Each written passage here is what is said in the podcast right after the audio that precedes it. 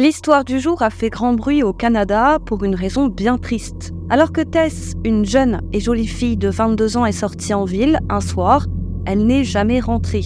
Folle d'inquiétude pour ne pas rester sans rien faire et en parallèle à l'enquête de police, sa mère parcourra les 4 heures de route qui la séparent du dernier endroit où elle a été vue. Et aussi improbable que cela puisse paraître, c'est elle qui retrouvera sa fille et à seulement 40 mètres de là où elle a été vue. Découvrez aujourd'hui la triste histoire de Tess Richet.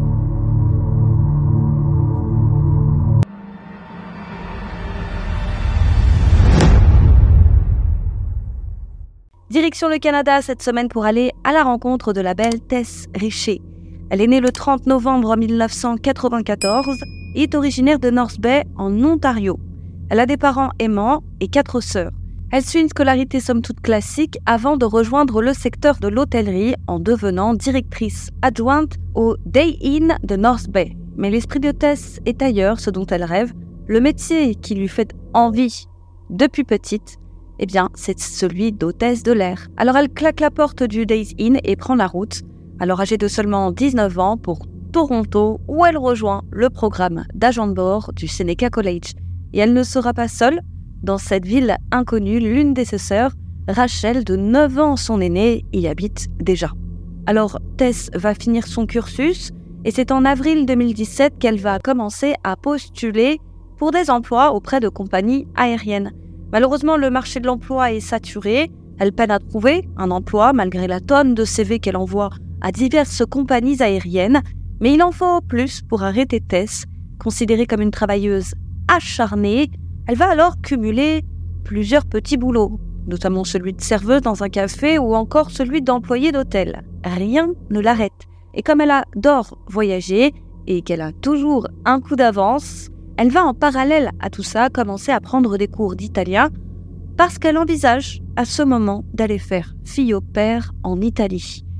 Bref, Tess, du haut de ses 22 petites années, a des projets plein la tête et un emploi du temps, ma foi, bien chargé.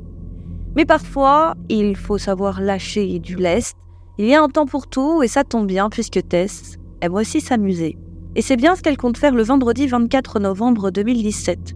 Ce jour-là, après son travail, elle se rend chez sa sœur, Rachel. Rachel habite une jolie petite maison dans le centre-ville. C'est alors une après-midi comme une autre pour les deux sœurs. Et ce que je ne vous ai pas dit, c'est que ce jour-là, Tess est très triste. Si elle est partie voir sa sœur, c'est aussi et surtout parce qu'elle a besoin de réconfort. Julian, son petit ami et elle ont rompu la veille. Tess fait bonne figure, mais au fond d'elle, elle a le cœur brisé alors les sœurs vont parler de la rupture, elles vont faire du shopping, elles vont promener le chien, elles vont manger aussi. Et Rachel devra d'ailleurs insister pour que Tess mange un peu, elle avait l'estomac noué. Selon Rachel, c'était bien entendu à cause de sa rupture. Et donc après manger, elles vont jouer, elles vont discuter aussi, bref. C'est dans la soirée que Tess va quitter le domicile de sa sœur pour se rendre à une soirée un peu spéciale se situe en non loin de là, dans le quartier gay de Wellesley. Est assez heureuse parce qu'elle va revoir une amie du lycée, une amie qu'elle n'a pas vue depuis deux ans, une certaine Riley Simard. Et Riley avait déménagé à Toronto à l'été 2017 et elle aussi était originaire de North Bay. Les deux ont rendez-vous au centre-ville et c'est le compagnon de Rachel qui va commander pour Tess le Uber censé la conduire là-bas. C'est la dernière fois que Rachel verra sa sœur vivante. À ce moment, elle courait joyeusement dans l'allée en direction du VTC. Et c'est Tess qui va la première arriver au rendez-vous. Nous sommes alors aux alentours de minuit. Elle va envoyer un message à sa sœur Rachel l'informant qu'elle est bien arrivée avant de passer la porte du Cruise and Tango, un bar dansant très prisé des jeunes de la ville, pour attendre Riley. Sur les images de vidéosurveillance, on peut voir Tess qui patiente seule, une bière à la main, et son téléphone portable dans l'autre. De toute évidence, elle est en train de se filmer. Jusque-là, rien d'étonnant, assez de ceux qui ont leur téléphone greffé à la main de nuit comme de jour. Riley est arrivée peu de temps après, les deux amies se sont enlacées, elles ont commencé à rire, puis on peut les voir se diriger joyeusement en direction de la piste de danse. Les deux disparaissent dans la foule, puis réapparaissent. C'est une soirée des plus classiques, Sauf que les amis vont quand même beaucoup boire. Et pas que de l'eau. On peut même distinguer Tess sur les images de vidéosurveillance titubée. Elle bouscule même sans le vouloir certaines personnes. Probablement que la pauvre a noyé son chagrin dans l'alcool. À ce moment, il ne lui reste plus qu'une poignée d'heures à vivre. Et regardez bien cette photo. Elle prendra tout son sens plus tard. Bref, vers 2h15 du matin, et parce que Tess est complètement ivre, la sécurité du bar va demander aux deux jeunes filles de quitter l'établissement. On peut voir distinctement Tess se disputer avec l'un des videurs. Elles vont s'en aller, rester un court instant devant le club, puis à 2h20, on peut voir les deux amis marcher en direction du nord de la rue Search. Elles disparaissent alors du champ de vision de la caméra de vidéosurveillance de l'établissement. Puis on sait que les deux jeunes filles se sont mises en route lorsqu'elles ont fait la rencontre d'une personne, puis d'une autre personne. Le petit groupe va alors discuter, l'une des personnes partira, et le groupe, nouvellement constitué, continuera son chemin. D'ailleurs, Riley expliquera ne pas connaître cette personne. C'est simplement des inconnus qui sont rencontrés dans la rue. Ils vont tous se mettre en route en direction du chariot à hot dog qui est situé à l'angle des rues Search et Wellesley. C'est à ce moment que Tess va essayer de héler un taxi, mais en vain. Alors le petit groupe va continuer sa route. Et un peu plus tard, vers 3 heures du matin, Michelle Tip, une femme qui habite au 50 de la rue Dundonald, à deux portes de l'intersection de la rue Search et Wellesley, est alors sur le perron en train de discuter avec sa voisine. C'est à ce moment qu'elle a entendu du bruit et qu'elle s'est tournée en direction du bruit. C'est là qu'elle a vu Tess, Riley et un jeune homme. Il riait et on aurait dit qu'il courait comme s'il venait de faire une sorte de bêtise, dira Michel. Et elle ne fait pas si bien dire, puisque peu de temps avant, Riley avait sali le chariot du vendeur de hot dog avec de la moutarde. Alors le petit groupe s'était enfui. Tess s'est alors discuté du bruit auprès de cette voisine, voisine qui lui a dit de ne pas s'en faire. Tess s'est présentée et le petit groupe a alors entamé une discussion. Ils ont bavardé joyeusement. Michel, la voisine, dira au policier plus tard que L'homme, lui, paradoxalement, était silencieux. Quant à Tess, elle n'avait de cesse de lui dire à quel point elle ressemblait à Vanda Sykes, une célèbre humoriste américaine. Et Michel n'a pas pu s'empêcher de remarquer que certes Tess, bien que souriante, semblait se forcer à s'amuser. Elle a dit, quand vous la regardiez attentivement dans les yeux, elle avait l'air triste. Alors, rien d'étonnant, me diriez-vous, pour une jeune fille qui a rompu la veille. Et Tess en a parlé d'ailleurs de sa rupture à Michel. Michel lui a dit de rester forte et qu'il fallait juste s'accrocher. Le groupe est ainsi resté une vingtaine de minutes à discuter. Michel et Tess ont même échangé leur numéro de téléphone. Mais voilà, le téléphone de Riley s'est mis à sonner. La réalité, c'est qu'elle vient de recevoir un SMS de son petit ami qui lui explique qu'il se fait tard et qui lui demande de rentrer. Et ça tombe bien, il n'est pas loin. Il lui dit de l'attendre sur le chemin, non loin de là, au niveau du tramway de College Street. Et ça, ça énerve Tess. Une dispute va éclater entre les deux jeunes filles. Tess pensait probablement continuer encore un peu la soirée avec Riley. Mais Riley n'a pas le choix, elle doit partir.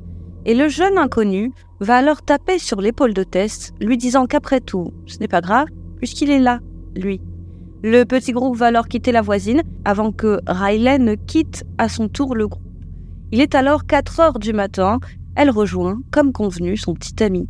Tess, quant à elle, se met également en route pour rentrer chez elle. Et elle est toujours en compagnie de ce jeune homme lorsque le groupe se sépare. Mais voilà, le lendemain matin, Rachel va envoyer un SMS à sa sœur en se levant. Comme il est tôt et que sa sœur est sortie la veille, elle se doute qu'elle n'aura pas de réponse de suite et que Tess est probablement en train de dormir.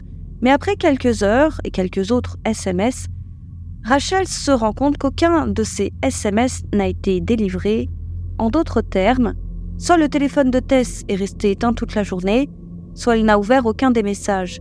Et comme je vous le disais, ça ne ressemble pas à Tess puisqu'elle avait l'habitude de ne jamais se séparer de son téléphone. Alors Rachel est inquiète, mais elle ne veut pas s'alerter pour rien. Elle va néanmoins commencer à mener sa propre enquête.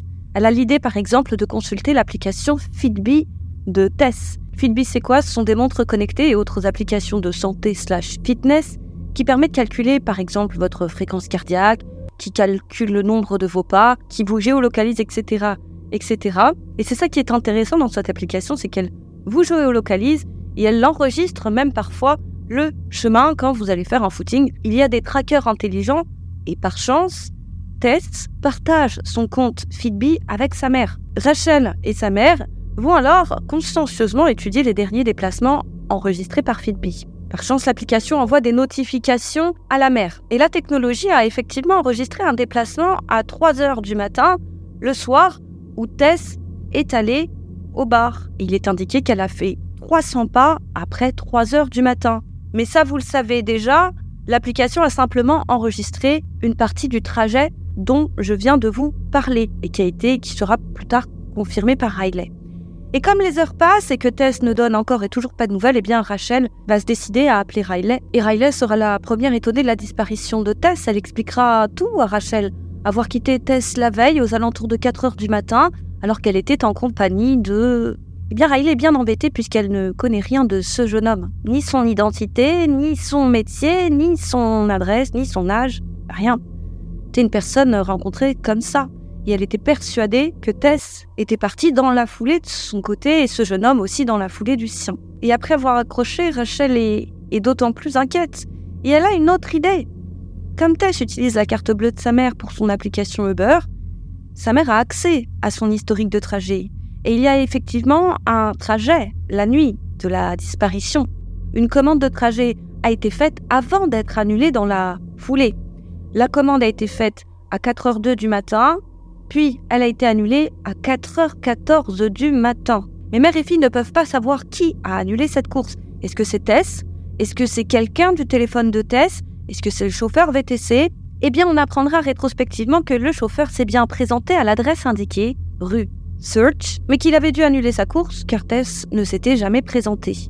Il avait supposé que sa cliente avait tout simplement changé d'avis. Et là, Trop c'est trop pour Rachel, folle d'inquiétude, elle se dit que Tess a peut-être eu un accident, alors dans le doute, elle va appeler des hôpitaux des environs et comme personne ne l'a vue nulle part, elle va se précipiter au commissariat le plus proche pour déclarer la disparition de Tess et apporter toutes ces informations aux enquêteurs. Et dans un premier temps, les enquêteurs vont tenter de la rassurer. Après tout, Tess a disparu depuis moins de 24 heures. Alors, peut-être qu'elle est partie s'amuser quelque part, Peut-être qu'elle est partie chez un ami, bref. Nombre de disparus réapparaissent de même dans les 24 à 48 heures.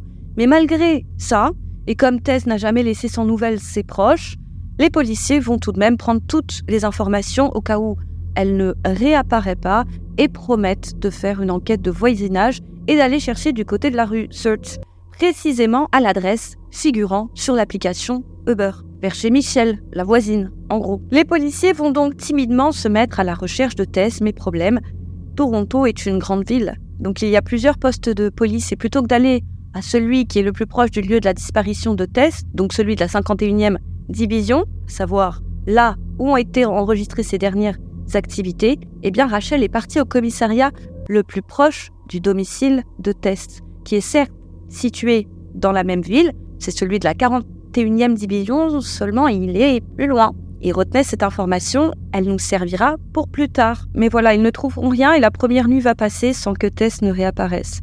Rappelons que c'est le 25 novembre, aux premières heures du matin, qu'elle a disparu. La matinée du 26 novembre va passer, mais la famille de Tess n'en peut plus d'attendre. Alors décision est prise de faire les 4 heures de route qui séparent North Bay de Toronto pour aller à la recherche de la jeune femme. Amis et famille arrivent dans la journée du 27 novembre ils ne vont pas n'importe où, ils vont fouiller les alentours de l'endroit exact où Tess a disparu non loin de la rue Search.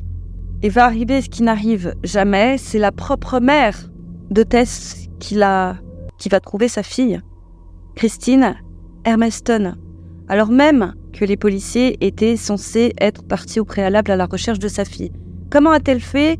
Eh bien, tout ne s'est pas passé en un claquement de doigts. Arrivé sur place, la famille a commencé à placarder des avis de disparition un peu partout, du côté de chez Rachel, du côté de chez Tess, près du bar. Ils sont aussi partis interroger les riverains dans le quartier Wellesley.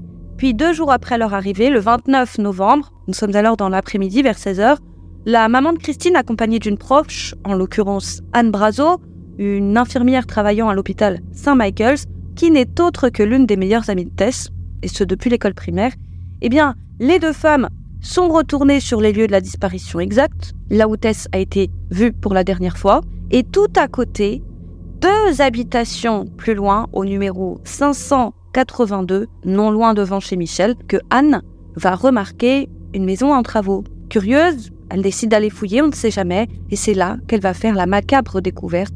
Elle va tomber nez à nez avec le corps sans vie de Tess. En regardant au bout d'un petit escalier extérieur, un escalier menant vers le sous-sol, elle va voir la dépouille de Tess. Elle va déclarer J'ai été complètement choquée, horrifiée, je n'arrivais pas à comprendre ce que je voyais. J'étais terrifiée, son visage était tellement bleu. Alors, elle va reculer, horrifiée, avant de foncer dans la rue pour appeler Christine et lui dire Christine, reviens ici, il y a une fille dans la cage d'escalier, il faut que tu reviennes. La mère a accouru, vu sa fille et a hurlé Oh mon Dieu, aidez-moi. Elle a dit que c'était comme regarder une tombe. La pauvre va s'effondrer, elle est alors inconsolable, et triste hasard du calendrier, nous sommes alors la veille de l'anniversaire de la pauvre Tess qui aurait eu 23 ans. Elle portait les vêtements avec lesquels elle a été vue la veille de sa disparition, à savoir un pull noir, des collants, ainsi que des bottes à talons hauts.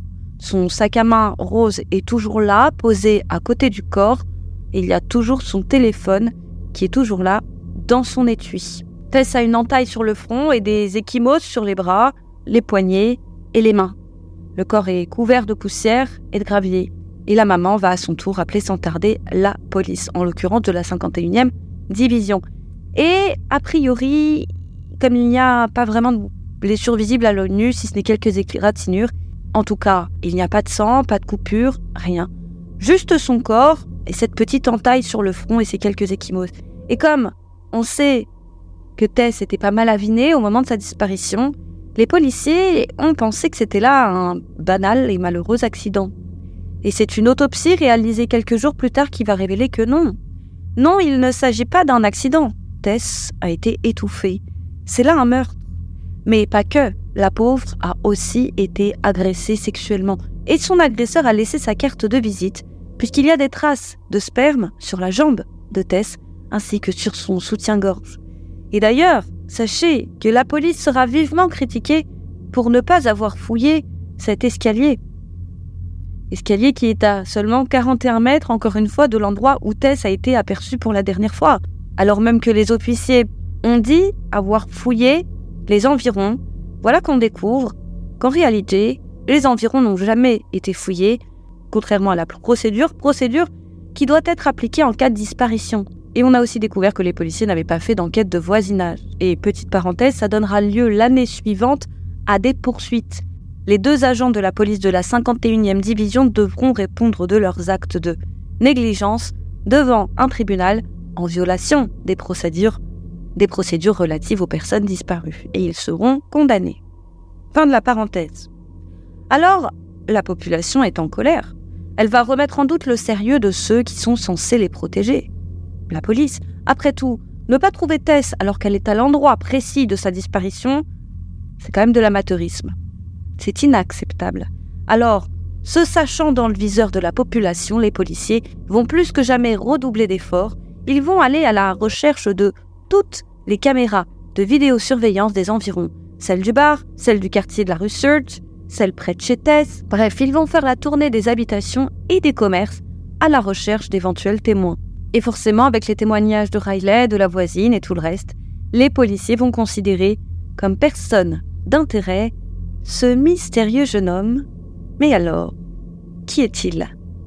Et le 10 décembre, soit une dizaine de jours plus tard, lors de la conférence de presse, la police de Toronto va diffuser les captures d'écran de cet homme auprès du grand public. Et la question est simple. Est-ce que quelqu'un le reconnaît? Et ça va marcher, puisque le soir même, à 21h, un appel est passé au commissariat. Au bout du fil, le jeune homme en question. Il s'est reconnu et il s'est spontanément manifesté. Il s'appelle Kalen Schleiter et il a 21 ans. Autant vous dire maintenant qui il est. Il habite à un pavillon avec ses parents et son petit frère au nord de Toronto. Après le lycée, il a suivi un cursus d'un an en tant que mécanicien automobile et au moment des faits, il avait commencé à travailler avec son père dans le domaine de la construction. Il aimait la sculpture, il aimait les jeux vidéo il aimait les jeux de société, mais s'il y a une chose que Kalem aimait par-dessus tout, eh bien, c'était s'envoyer en l'air. Et d'ailleurs, les policiers découvriront qu'il consommait de manière obsessionnelle de la pornographie dite violente, à savoir des relations bip non consensuelles. On trouvera d'ailleurs nombre de vidéos présentant des scènes d'étouffement chez lui. Et qui est morte étouffée, justement On apprendra également en interrogeant ses ex qu'il pratiquait cette activité, mais de manière consensuelle. Alors les policiers ne perdent pas une seconde et s'en vont le cueillir directement chez lui. Il est d'ores et déjà bien entouré puisqu'il est accompagné de ses parents et de ses avocats. Et arrivé au commissariat, il est placé en détention provisoire et interrogé. Mais voilà, sur les conseils de son avocat, il refuse de parler. Du moins, il ne dit que le minimum, à savoir qu'il n'a rien fait. Les officiers comprennent que les choses ne vont pas être simples, mais par chance, les parents de Calen vont lui apporter à boire et à manger ce soir-là. Et c'est sans le savoir qu'ils vont fournir aux enquêteurs le sésame qu'ils attendaient tant, à savoir le profil génétique de Calen. Il est juste là, sur le goulot de la bouteille d'eau que le jeune homme vient tout juste de mettre à la poubelle. Bingo Ça leur évitera une longue filature à l'avenir. Mais faire une comparaison ADN demande du temps, et en attendant les résultats, les policiers doivent libérer Calen, puisqu'ils n'ont pas assez d'éléments pour le confondre pour le moment. Et en attendant, ils vont garder un œil sur ses moindres faits et gestes. Ils ont bien trop peur qu'il fasse une autre victime, car oui, ils en sont sûrs, Tess a été tuée par Calen. Et effectivement, quelques semaines plus tard, la comparaison ADN va confirmer que la semence retrouvée sur le corps et les vêtements de Tess est bien celle de Calen. Le jeune homme est arrêté dans la foulée. Nous sommes alors le 4 février 2018, en fin de matinée. Calen venait alors de regarder en famille le Super Bowl qui était diffusé dans un cinéma non loin de chez lui. Et comme je vous le disais, les policiers sont sur le pied de guerre dans cette affaire. Ils doivent la boucler au plus vite, après être passés pour des guignols en faisant semblant de faire une enquête de voisinage qu'ils n'ont pas fait. Ils doivent rétablir leur honneur, alors ce que qu'Allen ne sait pas, c'est qu'il ne sera pas mis dans n'importe quelle cellule, non. De part et d'autre de sa cellule, ce ne sont pas des prisonniers, ce sont en réalité des agents de police infiltrés. Les cellules étaient alignées et face à un mur de sorte à ce que les trois puissent se parler, mais ne puissent pas se voir. D'ailleurs, sachez que les identités des policiers sont encore protégées à ce jour. Et le moins qu'on puisse dire, c'est que Kellen ne va pas être avare en informations. Voici la version des policiers. Selon eux, c'est Calen qui a commencé à leur parler, leur demandant s'ils avaient regardé le Super Bowl. L'un des policiers lui a dit qu'il avait été arrêté avant d'avoir vu la fin, et que de ce fait, il voulait savoir si quelqu'un connaissait le gagnant. Et c'est comme ça qu'une longue conversation va commencer. Calen va alors lui expliquer que ce sont les Eagles de Philadelphie qui ont gagné le match, match qui était soit dit en passant complètement fou. Puis plus tard, ils parleront du jeu de cartes Magic, jeu de cartes qu'affectionne tout particulièrement Calen. Et puis, plus tard encore, la conversation va évoluer un peu plus. Et cette fois, Calen explique qu'il est un véritable tombeur. Il explique que du haut de ses 20 petites années, il a déjà accouché avec une quarantaine de femmes. En duo, en trio, à quatre, dans des lieux publics, à la fac, avec des filles rencontrées au hasard, bref. Il se décrit comme un donjon. Ce que plus tard, Calen n'ira avoir dit, enfin, Puisque ce que j'ai omis de vous préciser en début de vidéo, c'est que le bar où sont allés Riley et Tess est un bar gay. Et devinez qui était au même moment que les deux amis dans ce bar? On peut le voir sur ces images. Regardez, ils se croisent même avec Tess. Et sur ces images, on peut le voir très proche d'un autre homme. On peut les voir se câliner. Donc Allen dira plus tard que non, il n'a jamais eu une quarantaine de relations, il aurait dit ça aux policiers infiltrés de peur qu'ils ne le prennent pour un gay. Mais alors on lui dira pourquoi étiez-vous là, dans ce bar Il va expliquer qu'il est courant de trouver des femmes hétéros dans ce genre de lieu et que c'est donc pour ça qu'il y était avant de bien plus tard avouer qu'effectivement il est bi et qu'il avait juste honte que ça se sache. Bref, voici ce qu'on pense qu'il s'est passé cette fameuse nuit du 24 au 25 septembre selon les enquêteurs, puisque Callen n'aura de cesse de crier son innocence. Reprenons le déroulé de la soirée au moment où Tess est arrivé au bar. Sachez que Callen venait d'arriver seulement un quart d'heure plus tôt. Il venait, pour sa part, de quitter ses amis après avoir bu quelques verres. Il voulait prolonger sa soirée. Il avait donc décidé de se rendre seul dans ce bar, probablement dans le but de se trouver un partenaire sexuel, que ce soit un homme ou une femme. Puis, Riley est ensuite arrivé, les deux jeunes filles se sont amusées sans même remarquer la présence de Callen. Ils vont même donc, comme je vous le disais, à plusieurs reprises se croiser sans se calculer, et c'est normal, ils ne se connaissent pas. Puis plus tard, on peut voir Callen en train de flirter et de danser avec un homme. Ils sont même en train de se chauffer. Et ici et là, ce sont, vous l'aurez compris, Tess et Riley. Puis plus tard encore, on peut voir Callen embrasser une jeune fille à l'extérieur du bar. Il reste toujours dans les parages, mais elle va finalement se concentrer sur un autre garçon avant de finalement quitter le bar. De toute évidence, ce soir-là, Callen n'a pas envie de rentrer seule. Puis, comme vous le savez, les filles vont être escortées à l'extérieur puisque Tess est trop saoule. Les deux amis à ce moment se sont posés devant le bar pour fumer une cigarette avant qu'elle ne soit rejointe par une foule, puisqu'au même moment le bar fermait. Donc les clients étaient invités à quitter le bar. Et parmi eux, Kalen.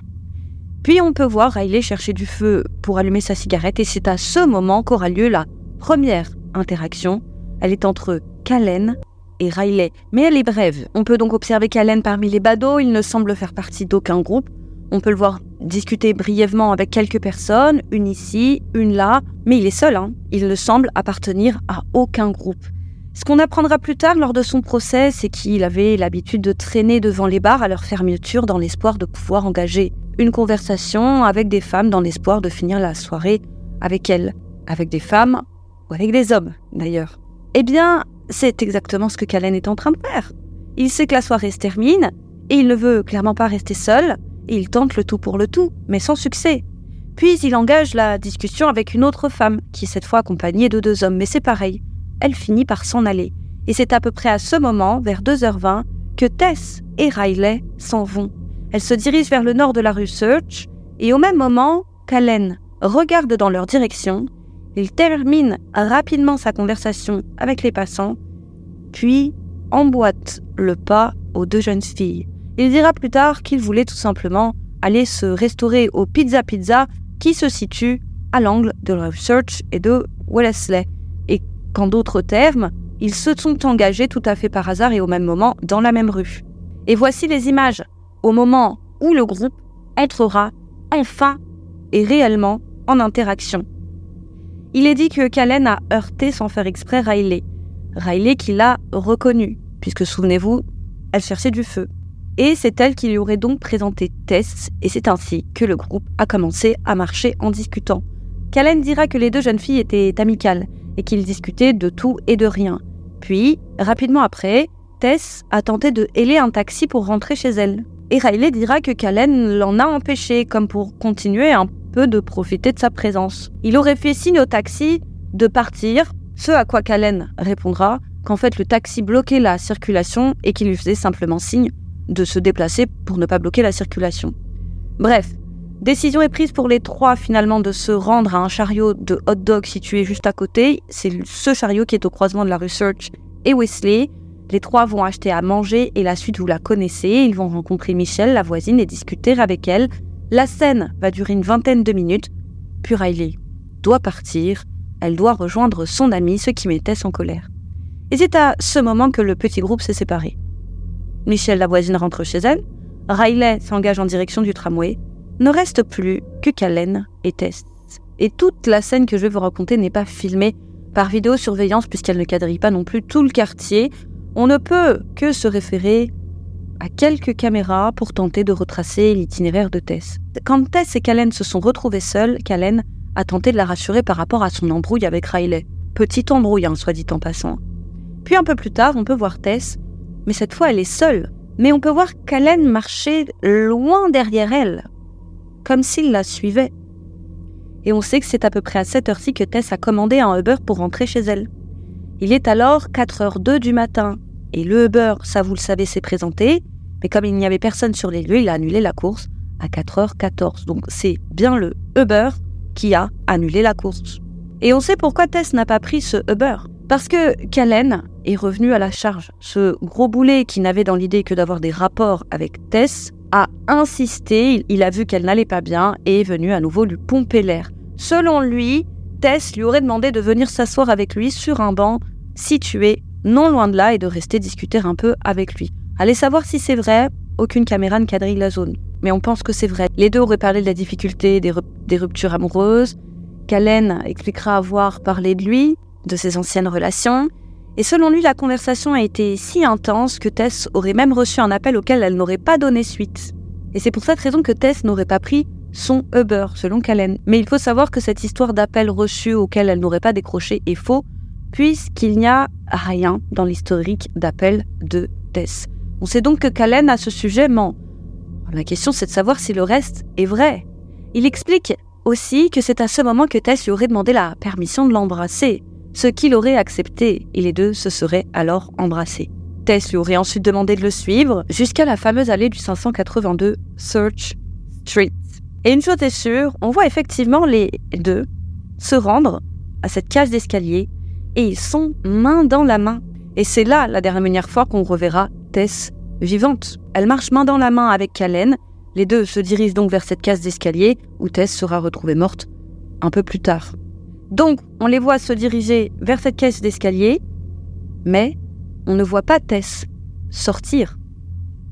Quelques instants plus tard, Callen réapparaît et il est seul. Et on pense que c'est dans cet intervalle que Tess est morte. Donc d'après l'accusation, Callen aurait attiré Tess à cet endroit dans le but d'avoir un rapport intime. A-t-il fait preuve de malice? Était-ce consensuel? On ne sait pas. Puis, les choses auraient dégénéré, il l'aurait étouffé pendant le rapport.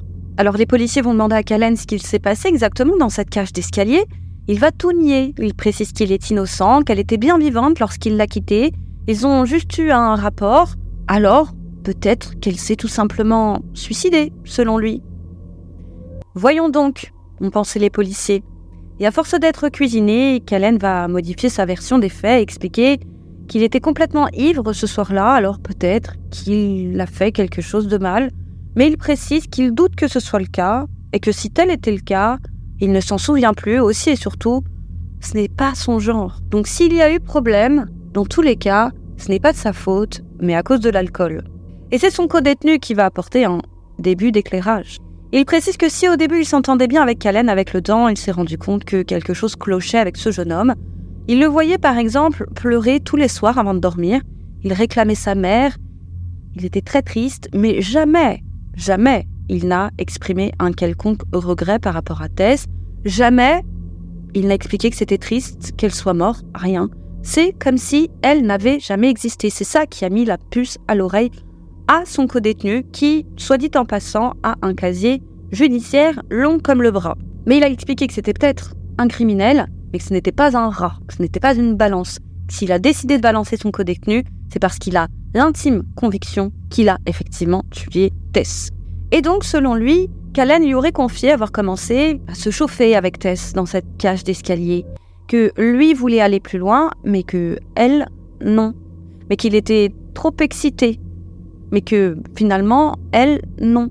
Mais il était tellement excité qu'il aurait alors noué un foulard autour du cou de Tess. Elle était alors au sol, elle se débattait, et ça l'excitait, et il l'aurait finalement étouffée tout en éjaculant sur elle. Voilà ce qu'il aurait dit à son codétenu. Mais Kellen va nier avec force les déclarations de ce codétenu, qu'il considère comme un menteur, et un manipulateur pathologique. Et ce qu'on peut dire, c'est qu'il va se battre bec et ongle pour se sortir de cette affaire, quitte à donner des versions pour le moins bancales. Donc avant son procès, il a expliqué que peut-être que Tess s'est suicidée et que la famille de Tess a déguisé sa mort, bien sûr, ce sont dit les policiers. Et pendant son procès, son équipe d'avocats va même faire mieux. Ils vont offrir aux jurés une autre théorie. Ils vont le plus sérieusement du monde expliquer que non, Callen n'est pas le tueur. Le voici, le tueur. Et ils vont appeler à la barre un certain JG. On ne connaît que ses initiales, J et G. Son identité n'a jamais été révélée. Donc les avocats de Callen ont appelé à la barre ce fameux témoin, ou plutôt un suspect, qu'ils vont présenter comme le véritable meurtrier. Alors je ne vous dis pas l'ongle de choc que ça a provoqué dans la salle. Et je ne vous dis pas à quel point ce JG était choqué des accusations portées contre lui. Et voici ce que vont expliquer les avocats de Calen. Effectivement, on peut voir ce JG sur les images de vidéosurveillance. Il était bien dans le quartier le soir du meurtre de Tess. JG a expliqué qu'il souffrait du syndrome d'Asperger et que les gens avaient parfois de la difficulté à le comprendre et que le soir du meurtre, il était effectivement à la recherche de sexe ou de quelque chose comme ça, a-t-il dit. Mais il s'est défendu. Il a expliqué habiter le quartier. Alors, c'est bien son droit de se balader dans la rue. Alors, où est le mal? On ne peut pas l'accuser de meurtre sous prétexte de le voir se balader dans son quartier. Puis l'avocat de Calen, l'un des avocats de Calen, va lui demander de montrer ses bras. Imaginez la scène. L'avocat va faire remarquer que, dis donc, les bras de JG sont assez musclés. Et incrédule, JG va expliquer effectivement soulever un peu de fonte de temps en temps.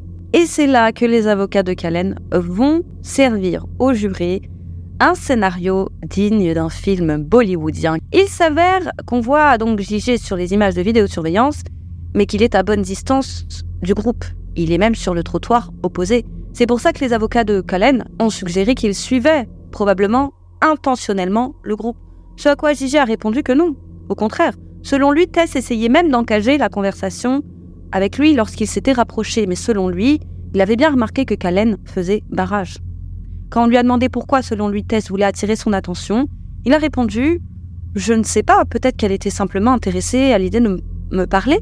Mais Kalen la décourageait en lui disant des choses du style ne va pas avec lui ou encore ne lui parle pas. alors Gigi en était saoulé, forcément, ce n'est pas tous les jours qu'une femme lui accorde spontanément son attention comme ça, mais après tout, que faire? De toute évidence, Kalen veille au grain. Mais comment accuser Gigi vu qu'on ne le voit pas aux abords de l'escalier où a été retrouvé Tess? Pourtant, il y a une caméra située, mais juste devant, si vous sortez ou si vous rentrez, on vous voit forcément vous ne pouvez pas passer sans être filmé, eh bien pas de problème pour les avocats de Calen qui expliquent que JG est probablement arrivé par derrière. Mais le problème, c'est que euh, derrière, il y a un mur. Il y a même une accumulation de murs, ce qui veut dire que JG serait arrivé par derrière, déjà pile au bon moment, au moment où Calen et Tess venaient de finir d'avoir un rapport, selon Calen. Il aurait donc sauté dans la nuit noire, cet endroit n'est pas éclairé. Un mur, puis un autre, puis une clôture, peu probable pour les jurés. Et comme il n'y a aucune preuve matérielle reliant JG au crime, les jurés vont assez vite balayer cette euh, théorie d'un revers de manche, puisqu'ils ne perdent pas à l'esprit que des preuves matérielles, il y en a, mais elles concernent Calen, n'oubliez pas. Il a laissé sa carte de visite génétique sur le corps de Tess. Et ses avocats vont tout tenter. Non, non, non, Calen est un enfant inoffensif, c'est un jeune homme innocent. Il a juste fait crac-crac avec Tess et de manière tout à fait consensuelle. L'une de ses avocates, Maître Riva, déclara Aussi difficile que cela puisse être accepté et aussi inconfortable que cela puisse paraître, le système de justice pénale peut se tromper. Monsieur Slater est une cible facile. Il est facile de le blâmer. Et ça ne convaincra pas, comme je vous le disais, pour autant les jurés, puisqu'il sera condamné à la prison à vie sans possibilité de libération conditionnelle avant 25 ans. Donc, au minimum, il fera 25 ans derrière les barreaux. C'est un juge qui décidera plus tard, d'ici 25 ans, s'il est ou non réintégrable au sein de la société. Il n'aura pas encore 50 ans. voilà, il semblerait que Tess, 22 ans, a été assassinée tout simplement parce qu'elle a dit non. Et on rappelle que le consentement peut être retiré à tout moment ce verdict a un peu soulagé la famille qui reste malgré tout marquée et qui le sera d'ailleurs à jamais. Et Varina, l'une des sœurs de Tess, a déclaré Le mal n'a pas seulement pris Tess cette nuit-là. Il a condamné sa famille à un avenir cruel et douloureux, tout en privant le monde de tant d'amour et de potentiel. Tess était le cœur de ma famille et la famille sera à jamais incomplète. Voilà, c'est tout pour aujourd'hui.